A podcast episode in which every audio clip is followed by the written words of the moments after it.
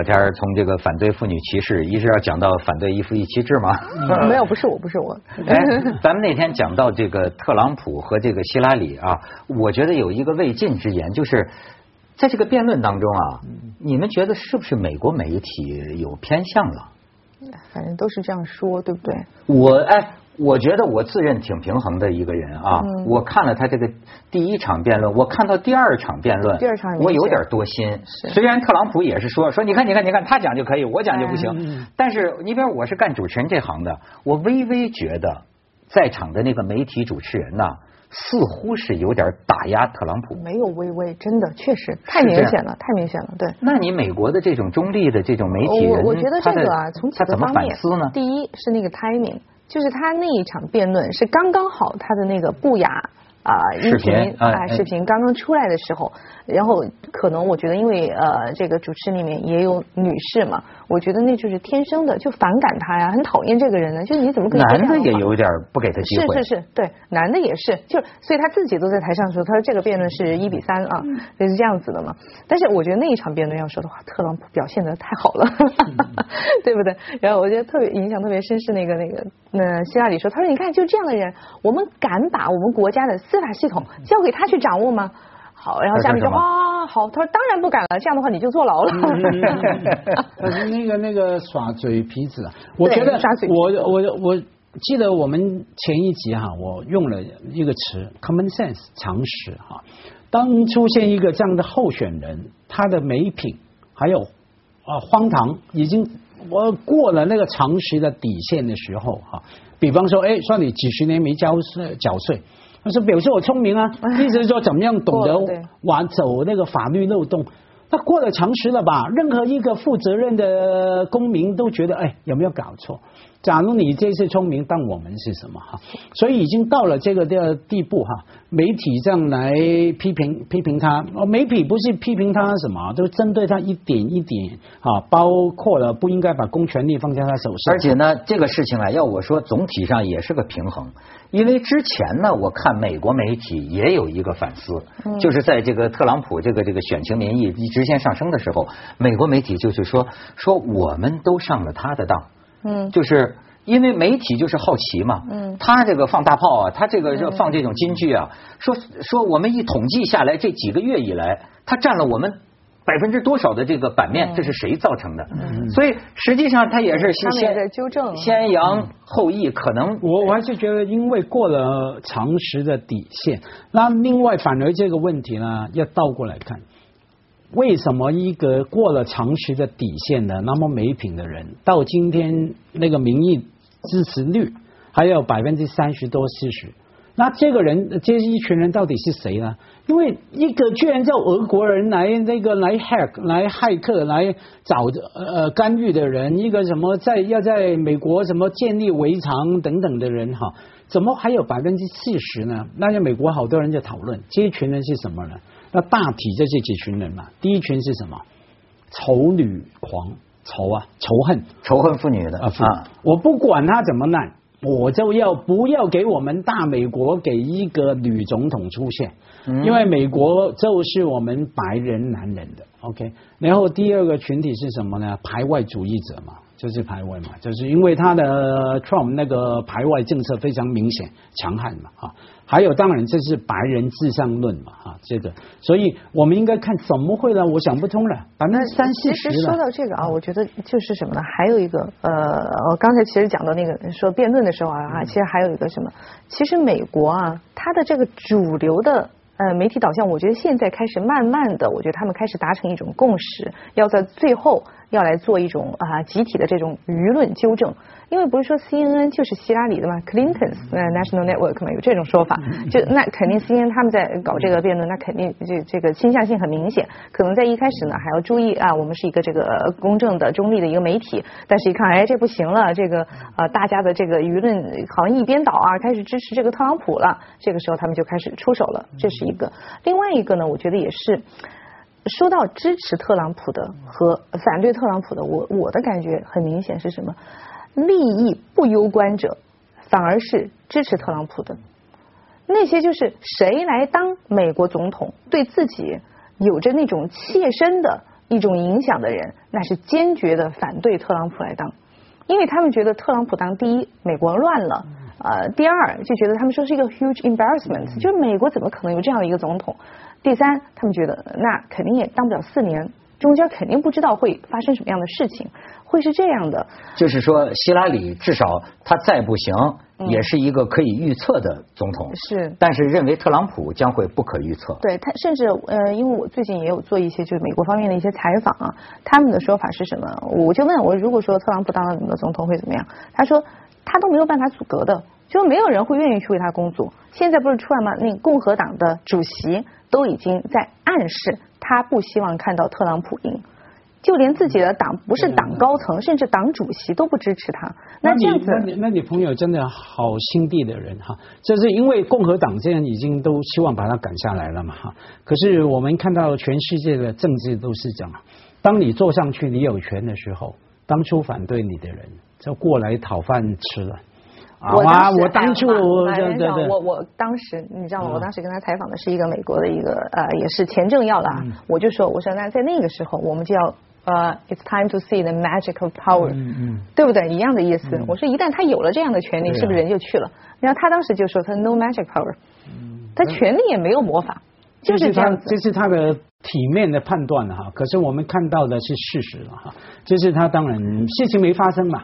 可是我们看到古往今来，古今中外哈，当你坐在那边，你再差的人。你的屁股就要权力位置过来，这个不用多少人过来？可是当然不会有人才。但是对我我也觉得，其实真让特朗普当了，我觉着也无大碍。他最多是一个有点像那个，你看菲律宾那个有个什么杜特尔特嘛，这个人有点小脾气，有点小脾气，他可能会发发牢骚。其实有的时候在花边新闻里出现一下，我就觉得他真能真当了总统。哎，责任，所以说这个自由，为什么就人们讲？你说你要自由，自由是。是跟责任相伴的，当你真的有了责任的时候，他的这个自由啊。我就觉得，哎，他是个精明的商人，你承认吗？嗯。其实他们有人讲说，美国什么体制？美国就是个大公司。嗯。那确实是。它就是个大公司。对。那么它这个公司架构各方各面是互相捆绑、互相制约的。你一个特朗普，你能翻出多大的天？我觉得这次美国他这个选情啊，让我就想到我们平时自己玩的那个杀人游戏，你知道吗？现在杀人游戏，尤其是刚刚开局的时候，很多人十几个人围一圈，拿 killer 牌的，拿杀手牌的和拿。警察牌的往往是最谨慎的，最把这场游戏当做自己的游戏的，一定不会乱说一句话。倒是那些拿平民牌的，一开始就让你猜是谁，就乱说，就有点像现在美国那些支持特朗普的人，反正事不关己，我随便说。哎，我觉得就是他，哎，他在笑，你看就会这样子。那我觉得这次我就要支持特朗普，因为他说的话好玩，就这种。但是呢，一旦是真正是位置稍微比较高一点，或者是他们已经有一些可能呃相关的一些利益或者一些结构在那里了，他们就要细心的保护，觉得自己我呃有有相关利益在里面。我当然没有什么呃证据哈，但是我这我都是听着桌面底下的这个啊。我怎么听美国方向上有的朋友甚至说，真跟那个纸牌屋似的，都有的人，我的有的美国朋友说说这个要是希拉里真当上，你看着吧，他们就说是我不不知道是不是有这个传闻，说甚至真的这夫妻俩跟一些人命都有关系，你听说过吗？以前有，以前有，就是 Clinton 当总统的时候哈，他们有个好朋友是法读法律系的学院的时候一起来啊合作的。然后也好像在 Clinton 当州长的时候哈，他们有有包一些工程，牵涉一些财务问题的。后来也当他白宫的某个岗位的顾问，后来死掉嘛，自杀嘛，神秘自杀嘛。因为而且那时候的案件旧案件，在他们当州长的时候，那个财务案件哈被调查。他自杀叫了案，但我没记错，大概是这样，是人命。然后可是你法律啊，我没有办法，我只能怀疑啊，没有办法证明你们有。这个我都还没有听说。有有有，那是很大的新闻，这小钱不到黑暗的世界。哎，咱们讲点这个光明的世界啊。这个最近美国就是老吸引人啊，连这个美国的这个 Bob Dylan 得了诺贝尔文学奖。嗯。哎，我觉得这很传奇。不过咱们想听，你知道？哎，巴布迪伦谁都喜欢，我我是你的最爱，我记得你最爱之也是之一吧。而且你想，就是一个十九岁的一个年轻人啊，发出的声音是老苍的声音，就发出那种流浪汉那种烟儿嗓子的那种声音。走到一个酒吧，当年到纽约走到一个酒吧，说老板，你能给我找个地方住吗？说上去说一段，就跟咱们其实跟咱们中国街头那种打着板儿吹口琴弹，就来了一段，就 Bob Dylan 就是那样开始的。所以这人太有魅力了。但咱们可以看看，你看，哎，那样小鲜肉的模样。但是唱出来的声音是破铜烂铁一样的，所以极有魅力。你看看。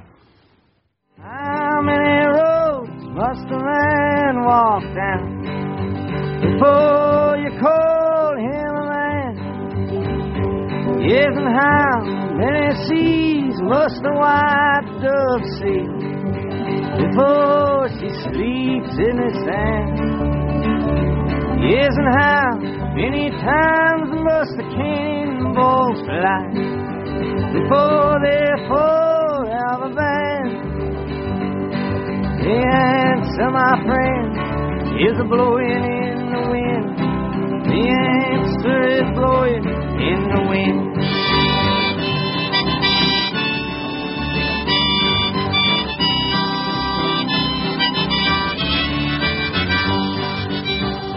哎，家辉，这是你们文学界的事儿了。不过这次。到底这个 Bob Dylan 他是拒绝了还是没拒绝？中国人意淫的一塌糊涂啊！对，连他拒绝领诺奖的词儿，我觉得写的非常好，是吧？对，非常好。就说让一个什么自由的人，对吧？失去自由最好的办法就是给他颁一个奖。哎，我觉得中国人民比谁都聪明。好像到这一分钟还没联联络上吧？嗯。好像刚开始的消息说什么？他的经纪人听了之后说：“好吧，我会告诉他。”可是我看了一下行事历哈，他当天会在 Vegas 举行演唱会，可是后来就没没有联络上嘛，对啊，大家期待哈。但他的 Facebook 上面自己还发布了，嗯啊，Bob Dylan 他获诺奖的消息，但是我不一定是他维护的，对我估计不是他自己写的，但是没有任何的 comment，没有评论啊，没有回应。那到时候去，哎呃，很多的不仅文学文学家，那个 Freeman 费尔曼嘛，他拿的是。物理学奖嘛，呃，一个美国的呃物理学家，呃，很好玩的，好像那个那个在公布他拿奖那一天哈，然后他在 office 他办公室，呃，不是公布，人家会先打电话找他的，坦白讲来确定他大概呃是有这个机会哈，他在忙，然后还跟人家说，哎，我在忙呢，我不管你以后再打来哈。然后呢，公布的时候呢，他还在美国的酒吧在看跳脱衣舞。嗯。然后有人过来告诉他这个消息了，他马上就那个马上要多呃，本来只找一个，再跳一个，再 跳三个，再跳三个。哎，这样啊，我是非不是双非，马上再找几个人，很好玩啊，他很好玩的人，他经常乱七八糟。好像我没记错，他有没有去领奖？好像也没去吧。好多了，像我们喜欢看推理小说的钱德纳勒哈，钱德勒啊，钱钱德勒，他没拿奖，可是一直说他可能会拿。然后他也说。值得吗？我好担心我拿了，因为值得吗？为了这个奖要穿上我的 tuxedo 跑去欧洲，跑去飞过去，这样好多人不缺的吧？巨额奖金呢？对于科学家来讲，还是价值不菲的。呃，有有人看我莫言，那家伙礼服都穿上了，就去领，就讲三个故事，对吧？就是对中国人要讲五个比较好。问题在于，就是说。诺贝尔文学奖颁给一个所谓的流行歌手，哎，这方面我看的这个曾经的这个这个呃，就我看了很多不同的说法，呃，一般呢就是说，呃，这个诺诺贝尔呃这个文学奖哈，就是够酷，对吧？在顺应时代。然后呢，也有的人说说不是这个诺贝尔文呃是不不是这个 Bob Dylan 需要诺贝尔，而是诺贝尔需要 Bob Dylan，因为诺贝尔已经慢慢老朽了，所以他找一个这个，哎，又重新抬起他的声势。但是我也看到有反对的，比方说有的文学界的人就认为，就说我也很崇拜 Bob Dylan，嗯，但是呢，他认为文学奖的评价标准是阅读的，嗯，而不是歌唱的。但是恰恰这个颁奖词里讲呢，就是他是在美国的这个歌曲传统当中啊，进入有这个诗性的成分、文学的成分，甚至我看瑞典这十八个人都把它跟这个荷马史诗，就是吟游诗人呐，因为你行吟诗人跟这种伟大的史诗传统相相并列。因为你刚说那个那个问号我在怀疑哈的。完全很简单嘛，我你中国用中国的诗词就知道嘛，是唱的嘛，以前是唱。对，还有剧本、戏剧、戏剧不是戏曲啊，戏剧诺贝尔颁过给剧本的嘛，啊，戏剧、戏剧、戏剧是演的。可是重点是它化化为文字，当然值得。而且我们想一下村上春树的说法，大家都说每一年他可能会得黑跑，可是他对呀，可是他早就写了，他写谈到诺贝尔奖，他说当然那说法大家都知道，说大家真的创作文学的人不会太在意哈，有当然很高兴哈。可是创作的人最注重自己有没有继续作品出来，第二个有没有获得公道的评论。然后，可是也不表示我们不缺这个奖。那村上怎么说呢？说假如某一个奖颁给谁，是对于某一种文类的肯定的话，那就是一个良奖啊。翻译为中文，善良的良，良好的良啊，良良奖啊，那个奖就是好的，因为他鼓励了、肯定了某一种的文类。那假如从村上这个角度看，那很好啊，歌词啊，而且好像是流行，哎。流行不容易了，而且流行不是他想的，他这是创作，没错。那可能流行，歌可能不流行，那是后果。他甚至啊，他他甚至讨厌被你们流行。对啊。其实我觉得啊，这个我们讲流行啊太泛了。我甚至在我的心目中，我不把 Bob Dylan 归为流行歌手。他是摇滚，他玩的是摇滚，摇滚和流行不一样的。其实他是这个早期它是民谣，后来呢它又摇滚。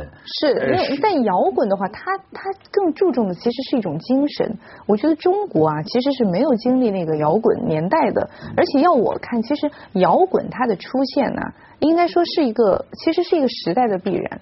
呃，我不知道是不是讲的有有点太远了，甚至和这种画派它的出现和那个时候的印象派、印象派后期又到了什么抽象派那个出现，它是同步的。就像从以前的经典画派一下子到了现代派，现代派的时候又和那个爵士乐那个时候，其实你看它是一起出来的。